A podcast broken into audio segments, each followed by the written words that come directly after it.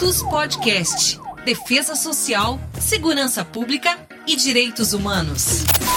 Olá, ouvinte, seja bem-vindo a mais um episódio do Virtus Podcast, o podcast do programa Virtus da Universidade Federal de Pernambuco. Eu sou o Carlinhos Vilaronga, falando com você aqui da província de Shizuoka, no Japão, pertinho do Monte Fuji. A proposta do nosso podcast é a gente conversar, refletir sobre defesa social, sobre segurança pública e direitos humanos. Esse podcast é uma iniciativa do programa Virtus da Universidade Federal de Pernambuco, tem o apoio da Pró-Reitoria de Extensão e Cultura da Universidade Federal de Pernambuco, tem também o apoio do Instituto Maria da Penha e o apoio da produção da Nabecast Podcasts e Multimídia. Este episódio é um episódio que vai conectar as Américas com a Europa e a Ásia para a gente conversar sobre avaliação. E o que será que isso tem a ver com os temas que a gente trabalha aqui nesse podcast, mas já já você vai descobrir. Estou muito bem acompanhado com o nosso professor, doutor Sandro Saião, filósofo, professor da Universidade Federal de Pernambuco e coordenador do programa Virtus, que está agora desfrutando da França. Olá, professor!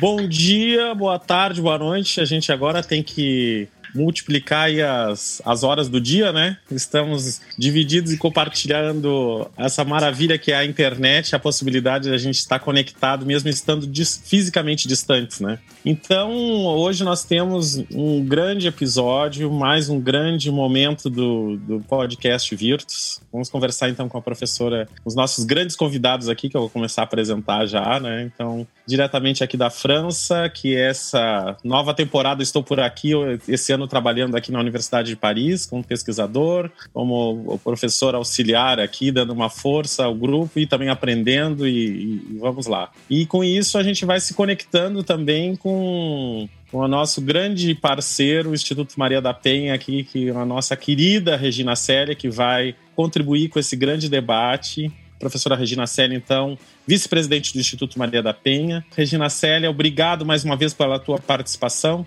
Olá, olá, Saião. Obrigada por esse convite maravilhoso, esse reencontro, né? Meu parceiro aqui no Brasil, aqui em Recife, agora está na França, mas continua aqui. Uma pausa aqui para o voo. Eu tô, eu tô acompanhando você da França agora. E também eu quero agradecer e dizer um olá também para Carlinhos Vilaronga, voluntário do Japão. Não vai, no, nós, voluntários estrangeiros, não vamos poder ir, mas o, o, o Carlinhos vai poder participar das Olimpíadas. E um bom dia a todos. Vamos começar um excelente trabalho com Virtus. Maravilha. Então, nós temos uma grande convidada, a professora doutora Veronique Duron, que tem aqui uma série de livros, uma série de obras interessantes que, que nós deixamos o convite aos nossos ouvintes para acessá-los, né? Órfãos da Esperança, Violência contra as Mulheres, alguns relatos no mundo, é, uso de narrativas históricas e vida na pesquisa qualitativa, Mulheres Africanas no Brasil, Histórias, Imigrações, Identidade Cultural, são algumas obras, né? Uma obra também interessantíssima, e a professora pode me corrigir se eu estiver errado, com apoio do, do Senado Federal, Histórias do Amor Tóxico, a Violência contra as Mulheres, é, achei espetacular. O próprio título, né, já nos traz essa toxicidade mortal e absurdamente violenta contra as mulheres, né? Então, o amor tóxico, né? A gente espera acolhimento, afeto, carinho e calor, e, e isso acaba sendo. A gente pensa que está encontrando o, algo para se acalentar e é um crocodilo para nos morder, né? A gente ri, mas é algo gravíssimo que faz com que muitas mulheres sofram, inclusive percam a vida, né? Então, estou aqui, estamos aqui então com a professora Veronique Duran, professora da Universidade Victor eh, Segal. É assim, professora, que se fala? Não, eu estou ligada né, com Bordeaux, mas também com a Universidade Livre de Bruxelas, na, na Bélgica, e continuo, né, o Brasil é meu meu país do coração. Queria até agradecer muito né, o convite e rever a querida Regina Célia e encontrar com vocês, com Carlinhos, né? Um grande prazer poder estar com vocês, porque é, eu não consigo, não é para ser, né? Mas não consigo cortar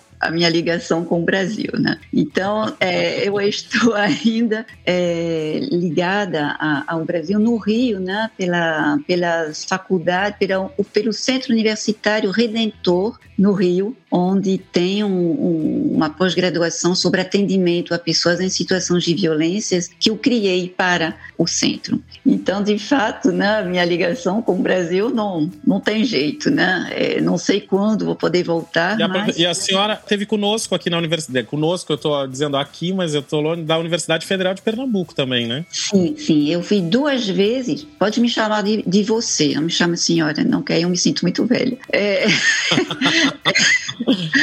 eu fui professora visitante e pesquisadora visitante ao todo, acho que foram cinco ou seis anos na Universidade Federal, Departamento de Serviço Social, de Sociologia e também de Antropologia. E no, no, no Departamento de Defesa de Direitos Humanos, eu dei bastante aulas né, para para esse, esse departamento. E depois fui para Brasília e também um pouco no Rio, mas aí eu fico muito ligada né, com Pernambuco. Foi o primeiro lugar onde pesquisei, onde trabalhei, foi Pernambuco. Então vamos lá, queridos ouvintes. Então, para preparar esse, esse nosso podcast, estivemos conversando, eu e a professora Veronique, por, alguns, por algum tempo, né? Aqui já a, com toda a delicadeza da professora aceitando meus, minhas arranhadas no francês. Então, conversamos entre vários temas. Foi a professora Veronique, então, propôs a gente fala, discutir uh, sobre avaliação e que vai ser o nosso tema de hoje. Já deu para perceber que o papo de hoje vai ser bom. Três professores à mesa, muita experiência aqui para a gente trocar. Então, regula direitinho o seu volume, ajeita direitinho o seu fone de ouvido para você não perder nada deste bate-papo.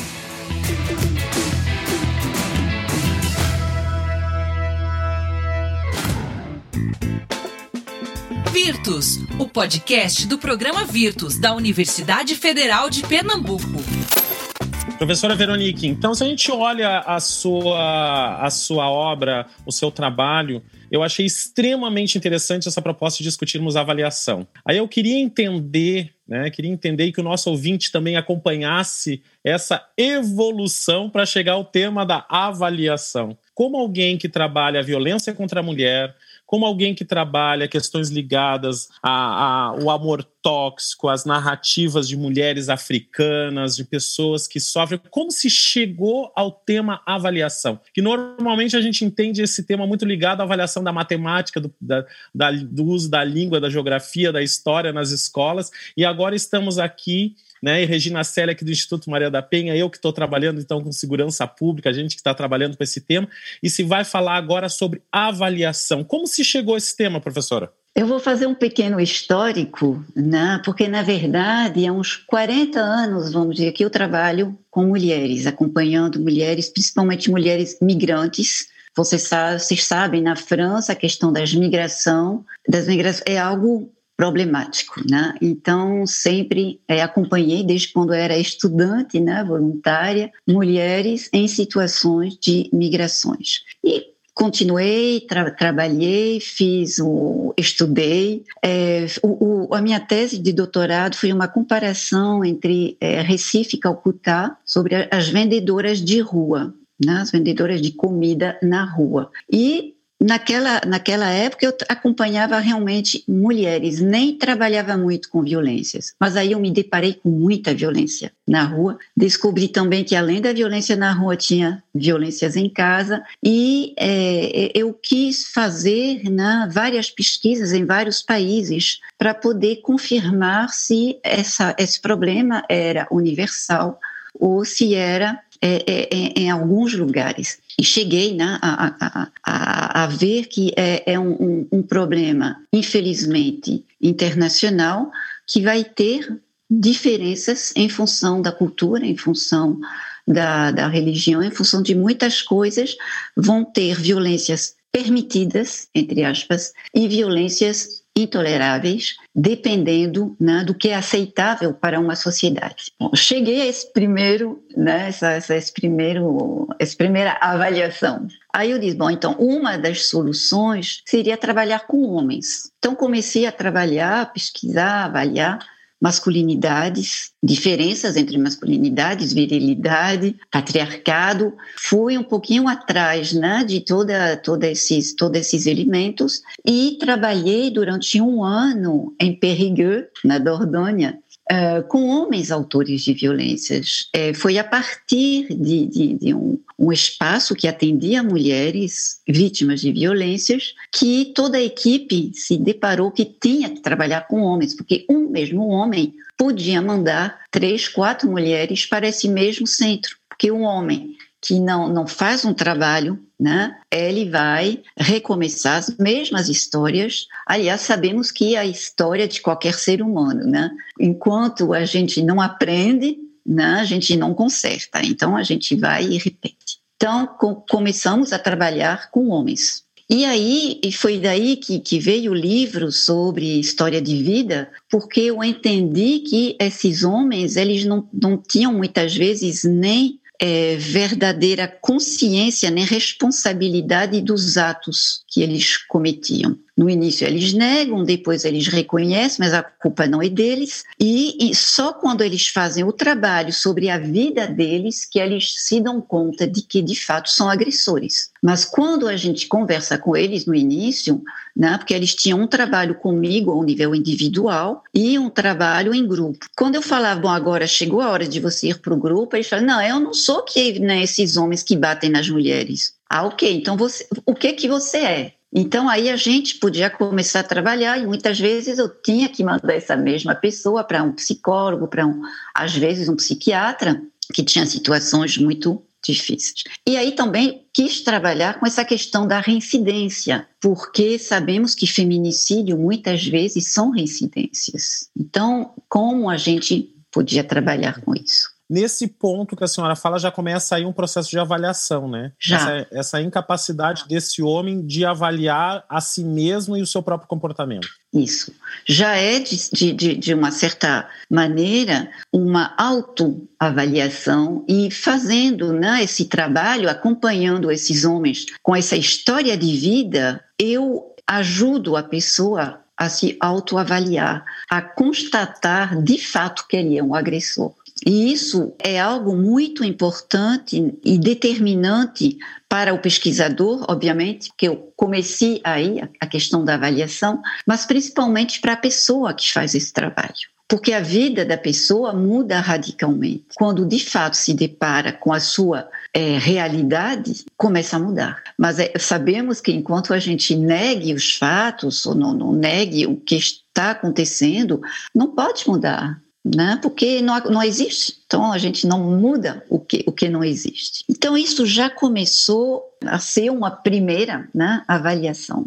E aí tem um, um grande psicanalista francês que se chama Roland Coutenceau, que é, né, para mim, é, é, ele foi a minha a base, né, até do trabalho que eu consegui organizar para tanto para homens como para mulheres em situações de violências, porque é, ele fala alguma coisa que é muito importante, é que enquanto nós não sabemos da perigosidade, não sei se essa palavra é bem portuguesa, mas do perigo que representa uma pessoa para uma outra, enquanto a gente não conseguir avaliar isso, a gente está colocando em risco a vida de uma pessoa.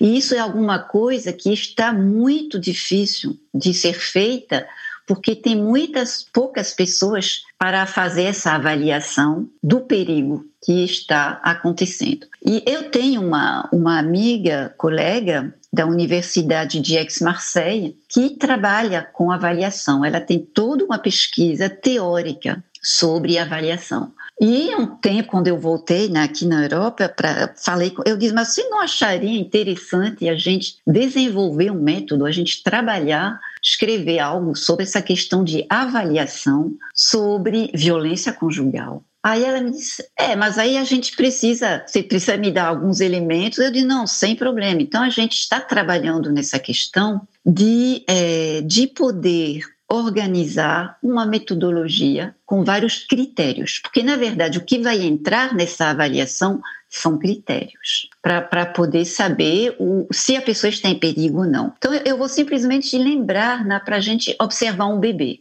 Quando a gente observa um bebê, ele grita, ele chora, ele faz né, um montão de, de, de, de coisa quando ele está com raiva, quando ele está insatisfeito, quando ele está com fome, quando ele está sujo, seja o que for. O que a gente imagina é que a educação vai fazer com que esse, esse bebê que vai crescer, que vai se tornar um adolescente, um, um, um adulto, ele vai se autocontrolar. E ele vai conseguir autocontrolar suas raivas, as suas insatisfações, o, o fato né, de, de não receber o, a atenção que ele acha que merece, ou, aceitar que a pessoa que ele ama vai embora. Tudo isso é algo que a educação deveria né, trazer para o ser humano, justamente para ele não se tornar um ser agressivo. Mas sabemos que há várias personalidades, né, e o, o, o Roland Coutanceau, ele fala em três fatores que seriam presentes no contexto de violência conjugal.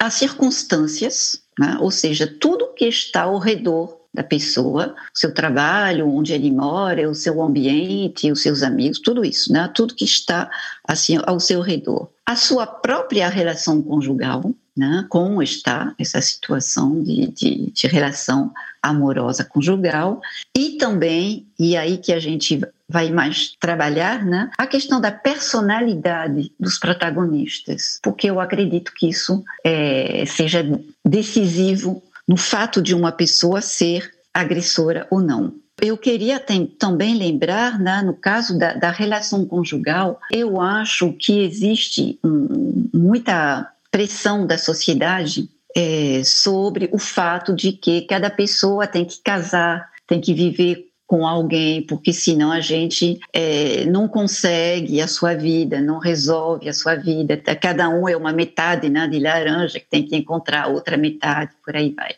Eu já acho que cada pessoa é um ser humano inteiro e que para poder encontrar um, ser, um outro ser humano inteiro, a gente precisa resolver as nossas, os nossos traumas, as nossas dificuldades, porque todos temos. Então, a, aqueles problemas de abandono, de, de, de humilhação, é, de insatisfação, de injustiça que a gente vive criança, porque todos nós vivemos, um ou todos, né? Se a gente não resolver, a gente pensa que quando encontrar o outro, aquele outro vai resolver os, as nossas dores, né? as nossas, os nossos mal, mal-estar. Só que aquela pessoa também acha que quando ela vai encontrar, né, ela, você também vai, vai resolver. Então, desde aqui está um desajuste complicado.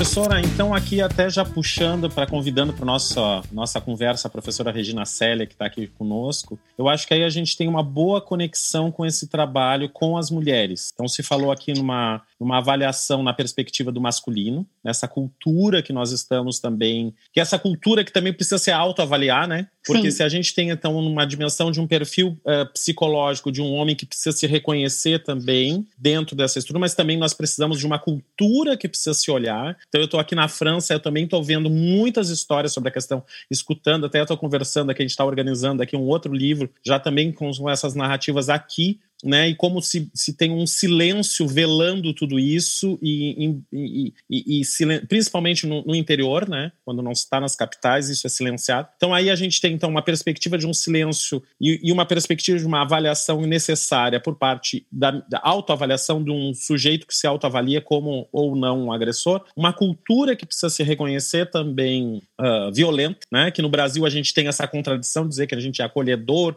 que a gente é amável, que a gente é risonho e é uma cultura cultura extremamente violenta e perversa. E Sim. agora a gente fala numa perspectiva que nós, nós tínhamos conversado, uma vez eu fui dar uma palestra lá com o um grupo de Regina Célia, né, das mulheres, e a gente vê também, e no presídio, né, eu estive no presídio, a gente nesse trabalho que a gente desenvolve também no presídio lá, um grande abraço aqui para Edilene, que é assistente social do presídio feminino aí em, em, Pernambuco, e a gente vê essas narrativas das mulheres que acabam é, prisioneiras de uma espécie de repetição, né, de repetição é, de relações que lhes são perversas. E essa incapacidade de quebrar com na, no budismo se chama uma samsara, né? Uma roda da vida que se repete. Então ela, ela gira e a pessoa cai de novo numa outra relação. A gente até costuma dizer no dia a dia que a pessoa parece que tem um radar para encontrar. A gente diz um dedo podre, né, Regina Célia? Mas um radar, um radar para encontrar uma relação é, é, é destrutiva e tóxica para ela. Aí eu, eu puxando a Regina Célia, é isso mesmo, Regina?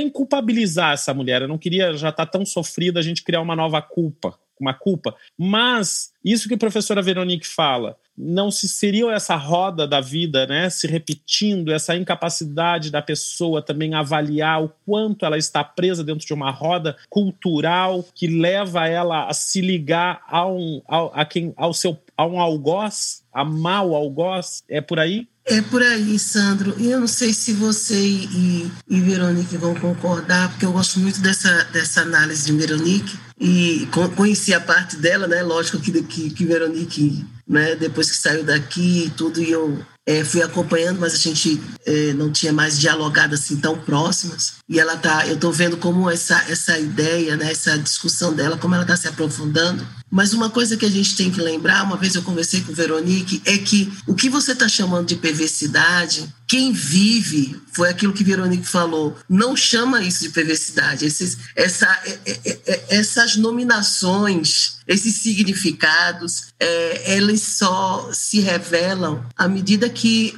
alguém não é de fora né? que, que de uma certa maneira já está imbuído de um determinado arcabouço, né? É, vai fazendo a leitura desse desenho, desse contorno do que nós chamamos existência, do que nós chamamos vida, né? daquilo que a gente vai vivenciando. E é interessante que quando você viu que quando a, Veronique falou que quando ela foi enquadrar não é, aquele homem no, no, no grupo, vamos colocar aspas aí, não é? o agressor, ele diz assim: não, mas eu não sou isso. Ou seja, porque ele mesmo já está também imbuído de um arcabouço sobre o significado de uma coisa que ele diz daquilo que não é, daquilo que é e daquilo que não é. E ele não se insere. Então, quando, quando a, a, a, a gente vai trabalhar com a mulher em situação de violência, ela sabe o que é, entre aspas, aí, um relacionamento feliz, vamos supor. Ela sabe o que é. Até porque ela não é, é ela deseja isso para ela. Mas quando chega alguém e diz assim: olha, você está vivendo uma situação de violência, olha, você precisa dar um basta nisso, olha, você precisa se amar. Aí ela pensa e diz assim: é, mas eu, é, eu tenho um dedo podre para isso. Né? É uma questão geracional. Minha avó, minha bisa, minha avó, não é? minha mãe, aí vai para a irmã mais velha, se tivesse, não foi ela mesma, né? e começa a dizer dos insucessos. Então ela começa a fazer uma leitura de insucesso, só que esse insucesso que para nós, para algumas pessoas, desculpa, é uma, uma identificação e a gente busca superar para poder alcançar um estágio ou um campo do bem-estar, ela naturaliza. Então essa, esse insucesso para ela é algo natural, é algo que é assim mesmo, vou fazer o quê, não é? é, não dei sorte, não é? E ela entende que ela está, ela também não entende que está sob um jugo. Ela entende que essa metade que, ela, que a, a Veronique falou, é? é, ele me completa. E aquela ideia de, de, de achar que a gente vai haver um dia ou vai haver um momento que eu vou conseguir mudar ele, eu vou uhum. conseguir mudar. É? E é interessante, como é que ela pensa que vai conseguir mudar? Se ela ficar o tempo todo refazendo a sua prática. Não é ele que tem que refazer prática, é ela. Porque é a, a sociedade, infelizmente, atribui a ela também essa responsabilidade. Se você quer ver algo bom, melhore você. melhore você. E, e, o outro, ele não vai perceber. Quando ele perceber não é, que que é, você está modificando, então ele vai mudar também, né? Talvez aí ele mude, né? E que fica aquela ideia também, né, Verônica? Eu não sei se você, se isso também é pertinente a gente pensar, a ideia da nobreza da alma, né? Quando nossa, fulana, Sim. né? Fulana é uma pessoa, é, é, ela é santa, ela é uma pessoa que não é? Só ela mesmo para ter essa paciência, só ela mesmo. Essa, essa história do altruísmo também que se mistura aí, não é, Verônica? A gente lembra um pouquinho do Max Weber com a questão não é, daquelas fases, né, daquele, daqueles tipos de, de racionalismo, né, do, do, do, racional e da, da empatia, não é, de, que do Max Weber fala, né, e sobre aquela questão do, do altruísmo. Então, ela, ela, ela pode até não saber academicamente né, todas essas fases e critérios do altruísmo, mas dentro da sua realidade, esse altruísmo ele se revela, ela pratica e fica na ideia do suportar. Né? Tem isso também, Sim. né? E, e, e além disso, eu concordo plenamente, Regina. É, e eu acho que além disso, e, e, e isso tem a ver né, com a questão da sociedade como um todo, é que a menina, ela é criada para aguentar, né? O, o, está mudando, né? as coisas estão mudando. Mas, por exemplo, minha mãe, né? minha mãe me falava nos anos 65, 70, você precisa ser boazinha, você precisa ser gentil, você precisa obedecer, você precisa, sabe? Então, as, as mulheres né, que estão em situação de violência, muitas vezes é, tem uma mãe, tá, aguenta, a vida é assim mesmo. E, não faz sentido. Mas é realmente uma questão de, de, de criação que está mudando, obviamente, né?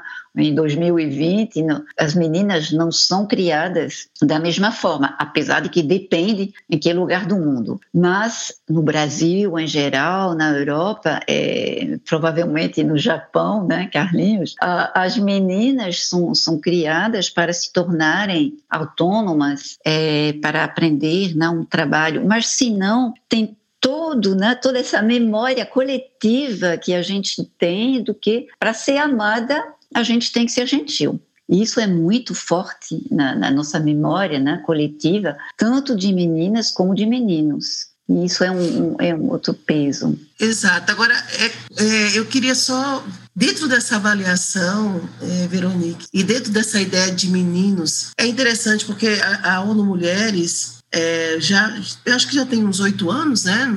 Se vai chegar a oito anos, mais ou menos, de uma campanha intensa sobre um, um trabalho sobre meninas e mulheres. É uma campanha bem interessante, que tem programas que, que, que, discute sobre isso, né? sobre uma nova, um novo mundo para, para meninas e para mulheres no sentido de empoderamento e tudo mais. A gente tem também um, uma entidade, né, que é a Save the Children, que faz uma avaliação, é, foi uma, uma avaliação bem impactante, 2016, que fala que o Brasil é o, é o pior lugar para se nascer meninas, né? Ah, é, um, é um dos piores lugares para se nascer meninas.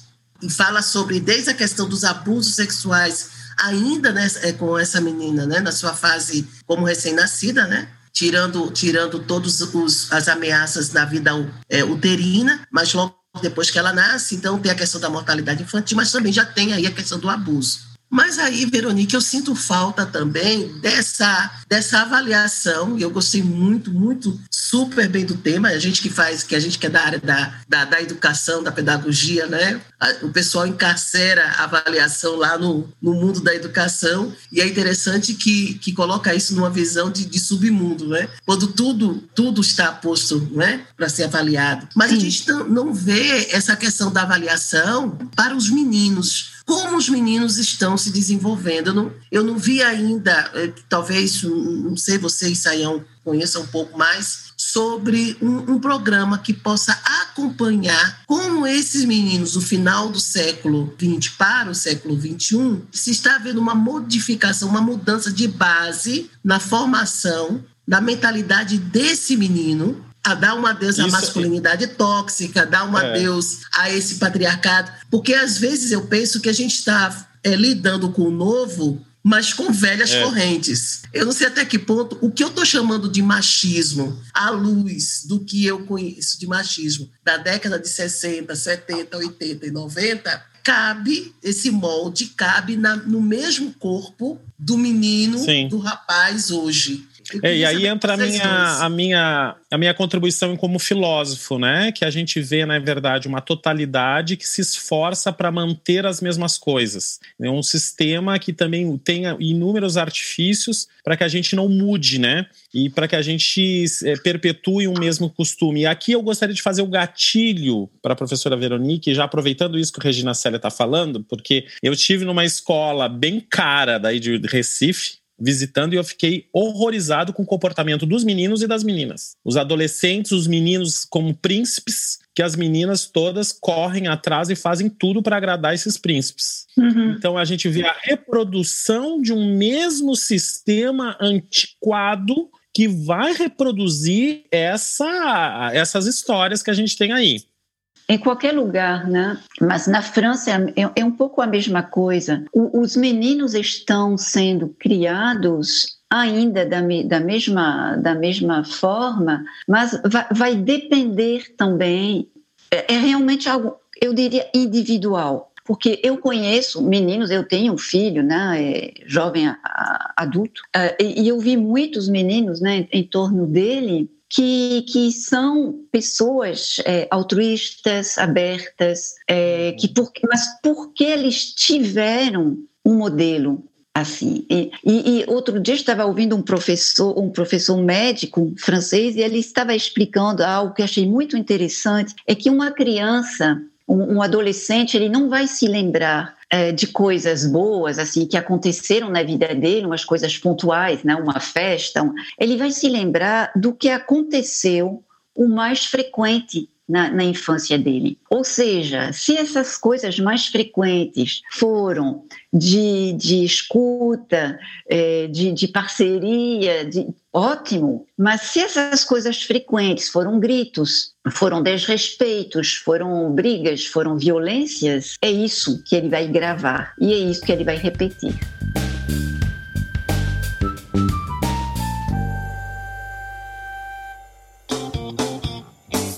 Virtus Podcast. Defesa Social, Segurança Pública e Direitos Humanos.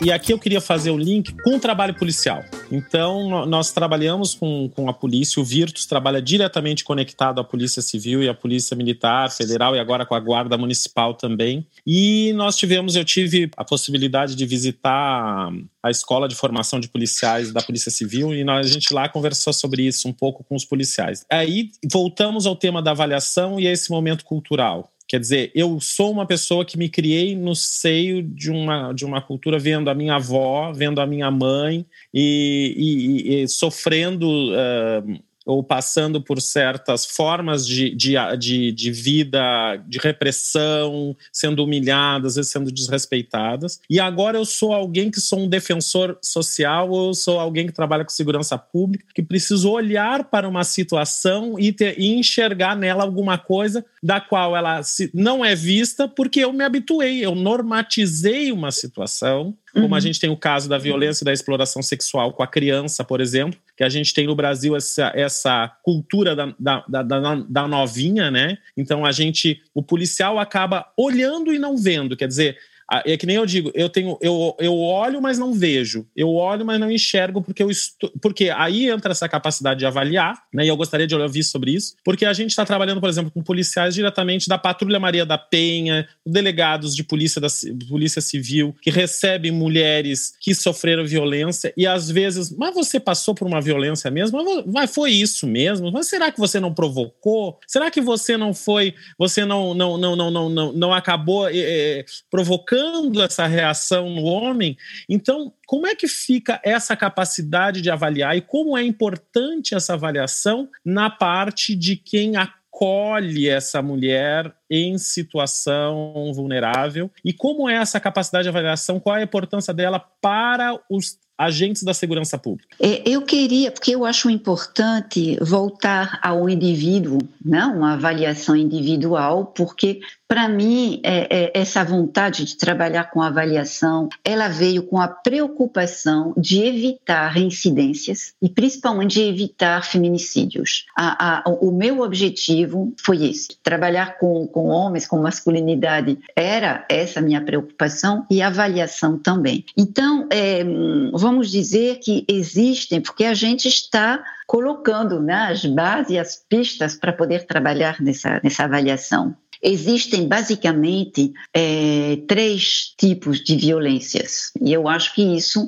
é no, a unir essa minha pesquisa foi em termos de violência conjugal, mas pode ser para qualquer grupo, né? seja até na, na polícia também. A primeira é uma violência pontual. Então, uma violência pontual é algo que acontece em um momento, numa trajetória de vida. Né? Uma pessoa perde o controle, fica muito irritada, fica com raiva, não consegue verbalizar e aí acontece uma violência física, mas é só uma. E aí, então, o casal, se for bem estruturado, consegue conversar, avaliar justamente o porquê se chegou a esse ponto e o agressor tem capacidade de fazer um trabalho para que não aconteça mais. O, a violência, que eu chamo né, de violência ancorada, é essa violência que você falou agora, que é banalizada e repetitiva. Chamo ela de ancorada porque ela tem raízes familiares em geral, ela tem a ver com o histórico familiar que se repete e ela é cotidiana, né? ela faz parte do, do cotidiano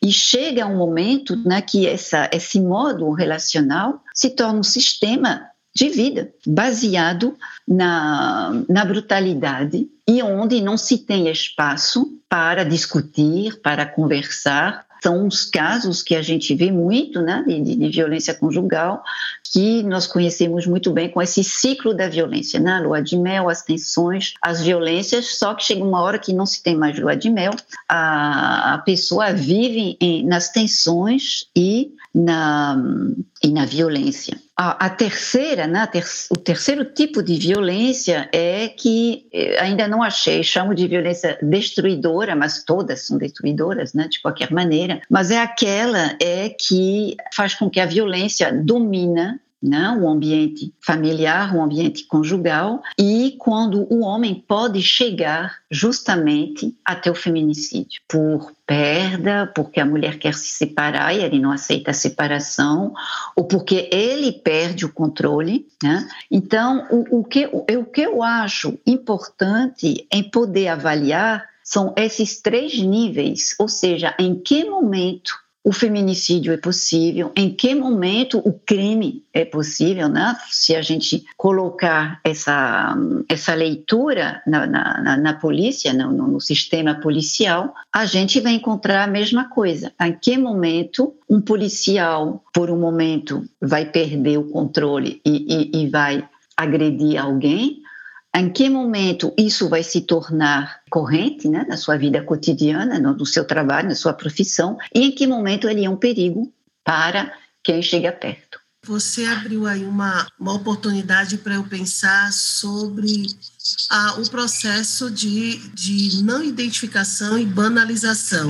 Porque é o seguinte, quando você coloca assim a, a, essa violência pontual, essa questão de, da ancoragem, né, desse ancoradouro. E você coloca essa outra violência que eu, que eu grosso modo, aspas aí, eu chamar de dominadora, é quando ela dominou é, e aí a gente traz para a questão do policial, mediante essa narrativa do, do Saião, onde ele, onde o policial, que é aquele né, que está investido da responsabilidade do poder de apaziguar, não é, de socorrer, de acolher, não é, de ainda que ele esteja punindo, não é, mas ali é o Estado fazendo essa intervenção. E aí na sua abordagem ele banaliza o, o sofrimento. E além de banalizar o sofrimento, ele ainda questiona sobre aquela estrutura, né, sobre aquela verdade, sobre aquela narrativa da mulher, sobre a sua conduta moral e tudo mais. Aí a minha pergunta é o seguinte: dentro dessa análise da masculinidade para evitar o feminicídio, como essas coisas possam, podem ser dirimidas? Como é que eu posso evitar esse tipo de, de análise que já está já está garantida na estrutura desse pensamento, que diz assim, ele faz a leitura e, e é interessante que quando a gente questiona, assim, não, mas eu tenho mais de 20 anos de polícia, eu já eu conheço isso muito bem. É sempre assim. E, de uma certa maneira, isso depõe contra a minha experiência enquanto pesquisadora, né, enquanto pessoa que, que avalia. Ele tem 20 anos de dia a dia como é que a gente desconstrói isso? Existe possibilidade de desconstrução né, para que ele possa ter essa compreensão dessa leitura que você está fazendo, que o Saião faz, que eu faço, que a gente avalia? Só complementando um pouquinho, como se reconhecer e se avaliar como dentro de uma cultura de violência, como isso é pesado também para a pessoa, né? Porque ela claro. vai ter que reconhecer no seu pai, no seu avô, uma história também de abuso contra a sua mãe, contra a sua avó, né?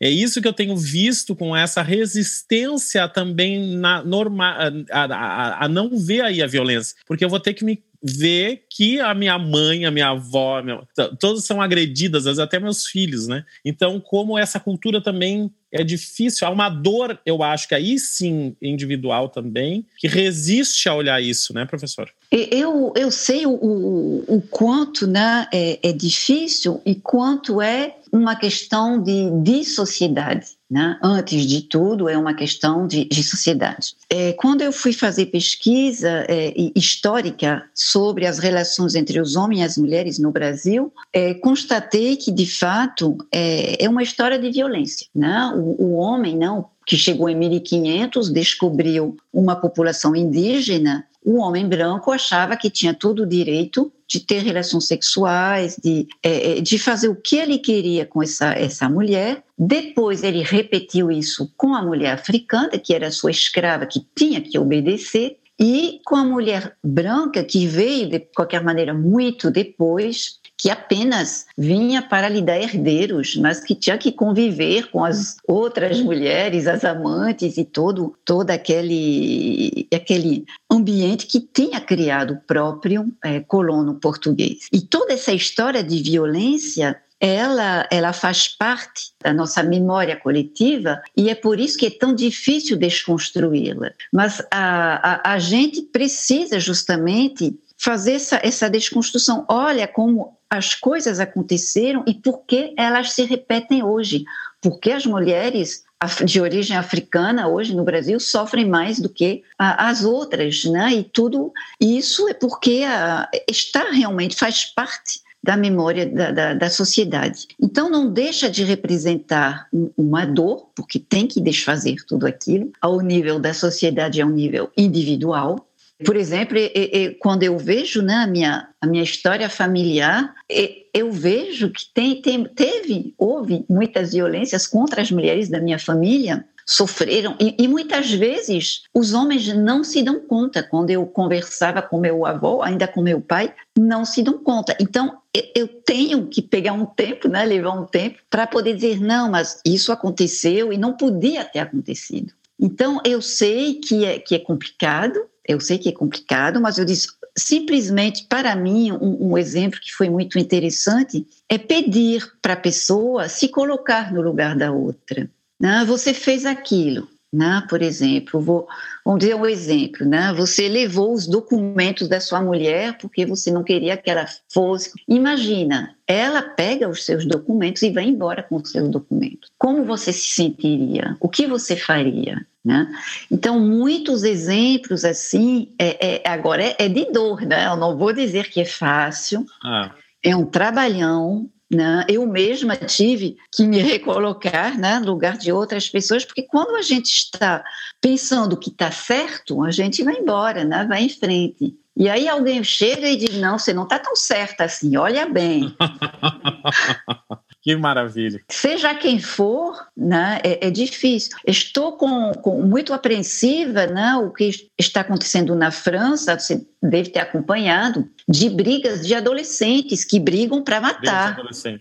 Brigas para matar, gente. Então, é briga de território, é briga de poder. Né? A gente, de qualquer maneira, não sai da briga de poder. Mas é muito preocupante né, como esses jovens de 14, 15 anos chegam para brigar armados. O que está levando esses, esses meninos, né, essas meninas, a chegar aí para brigar e para matar? Então, eu acho que é um trabalho longo né, que precisa ser feito, é um trabalho ao nível individual e da sociedade, que a gente precisa construir. Então, ao nível individual, a gente está já colocando nas bases com a Nicole, com a minha colega, para colocar vários, é, várias facetas de, de uma vida, né? vários elementos que um só na vida de alguém não vai ter grandes consequências. Mas vários desses elementos, eu vou dizer para vocês alguns deles, vários desses elementos juntos é uma alquimia explosiva. E aí vai trazer a violência.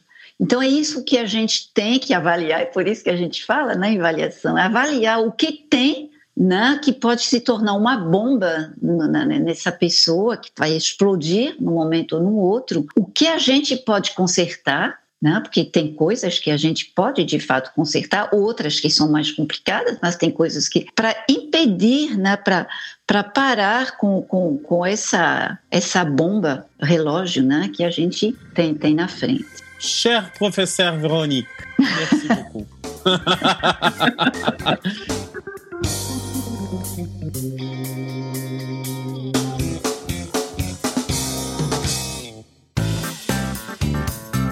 Virtus, o podcast do programa Virtus da Universidade Federal de Pernambuco.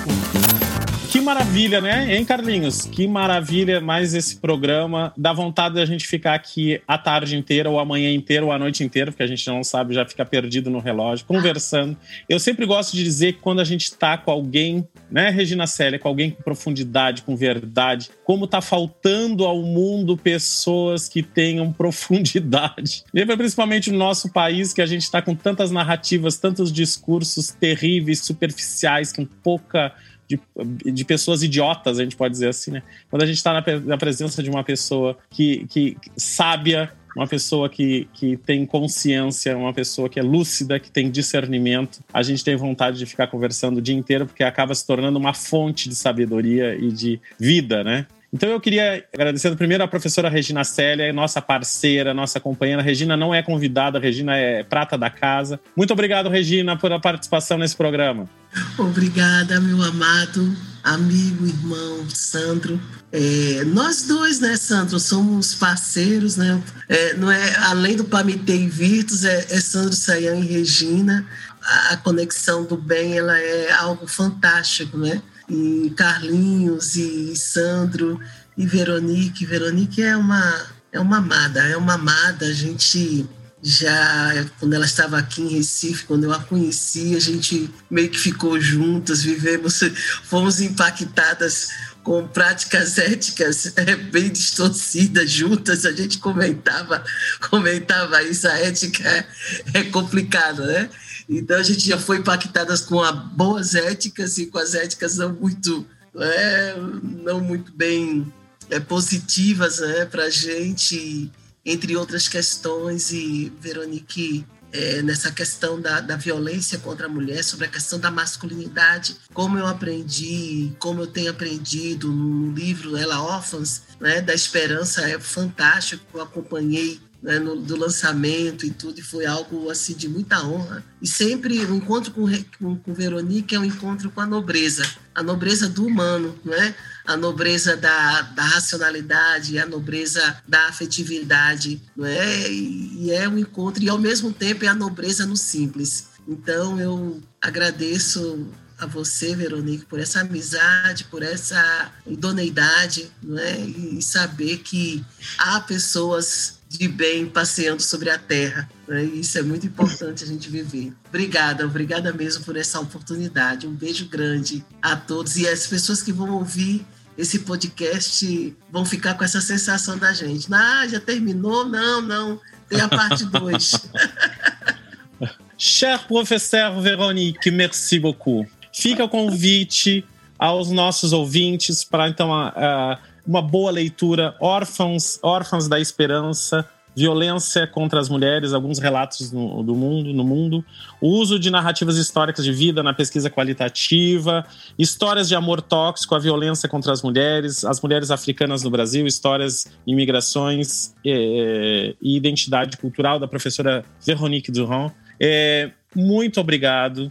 Fico muito feliz que esse seja o primeiro de muitos encontros, porque agora, depois que a gente estabelece laços, né, a gente eu não sei se é bom para a pessoa, mas porque a gente vai começar a cobrar muito da pessoa estar junto com a gente.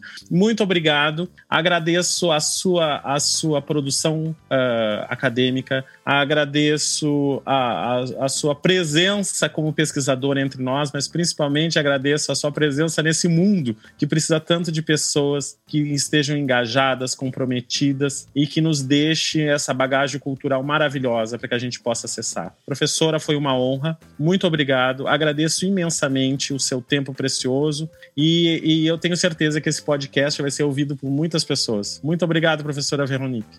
Obrigada, Carlinhos. Obrigada, Sandro. Regina, minha irmã brasileira do outro lado. É, obrigada. É, é, um prazer, é, é, realmente um prazer imenso, né? Poder compartilhar com vocês. A gente está indo né, nessa, nessa pesquisa, gente depois eu quero mandar para vocês compartilhar. É, eu aprendi muito né, com, com Regina, com o Instituto, com, é, com Maria da Penha, né, foi uma grande honra compartilhar também né, da, da experiência e do olhar dela. Eu acho que é um olhar também muito importante para as outras mulheres. E, e, e eu que eu posso dizer que, na verdade, uma reflexão traz a outra. Então, essa questão da avaliação, ela apareceu completamente natural para mim e sempre, não, eu acho que há uns 15 anos, sempre com essa mesma preocupação em evitar incidências, em evitar feminicídios e se a gente puder, de fato, avaliar uma situação, a gente pode evitar mortes, a gente pode evitar violências em geral. Né? E, e, e, para terminar, em relação à polícia, é, eu acho que a gente pode, de fato, transpor né, é, é, essa metodologia e fazer com que a, a, a, vida se torne mais leve, né, o mundo se torne menos violento ou pelo menos com mais paz né, ao redor para todos nós, porque de qualquer forma também a, a, a, questão individual ela é muito importante. Um, um, amigo budista ele sempre fala: se eu estiver em paz comigo mesma, não vou querer brigar com meu vizinho. Então vamos fazer com que né, a, nós entramos, né, nós estejamos numa situação de paz para não querer é, inventar problemas e brigas com os outros e assim a gente chega a uma situação de paz. Que eu desejo para todos nós muita paz, muito amor e muita esperança. No meio dessa pandemia é o que mais precisamos. Assim, nunca essa palavra teve tão forte entre nós. Esperança. Muito obrigado, professora Veronique, mais uma vez. Obrigado, Regina Célia. E aí, Carlinhos, é pouco ou quer mais? A gente quer mais, né, professor? Mas o ouvinte já acabou de lavar a louça, né? Então a gente tem que encerrar o programa e convidá-lo para uma outra louça para continuar num outro episódio desfrutando de conhecimento que transforma a vida e transforma a sociedade. É isso, ouvinte. Antes de irmos embora, eu quero lembrar você de que o nosso podcast, que faz parte do projeto Virtus Web, está disponível no Spotify, no Deezer, Apple Podcasts, Google Podcasts e também na Amazon Music. Se você quiser saber mais sobre o programa Virtus da Universidade Federal de Pernambuco, visite o nosso site www.ufpe.br/virtus ou busque por Programa Virtus UF FPE no Instagram e também no Facebook. Foi bom ter a sua companhia. A gente espera você no próximo episódio. Até a próxima. Sayonara. Virtus, o podcast do programa Virtus da Universidade Federal de Pernambuco.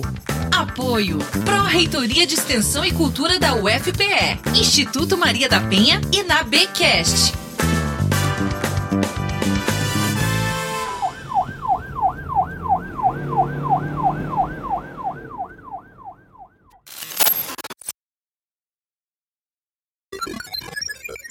É, a professora Regina e a, e a, e a professora Veronique estavam falando dessa questão de, de você olhar para si e às vezes não conseguir perceber a violência e que também essa mudança tem uma dor, é um processo, é um processo social. Quando eu cheguei aqui no Japão há um pouco mais de 17 anos atrás, era comum na comunidade brasileira no Japão você, por exemplo, dizer que tarefas da casa eram a coisa da mulher. Eu trabalho, chego em casa, eu quero que ela faça tudo. E era muito comum na sociedade japonesa você ver casais jovens, 30 e poucos anos, eles não andavam de mão dada. Você não via expressões de afeto pública. Agora, quase 20 anos se passaram. Na comunidade brasileira, é a coisa mais comum do mundo você ouvir entre os casais agora na faixa dos 30, 30 e pouquinho, que você falar que as tarefas da casa e cuidar dos filhos é coisa da esposa, todo mundo já franze a testa, porque já é natural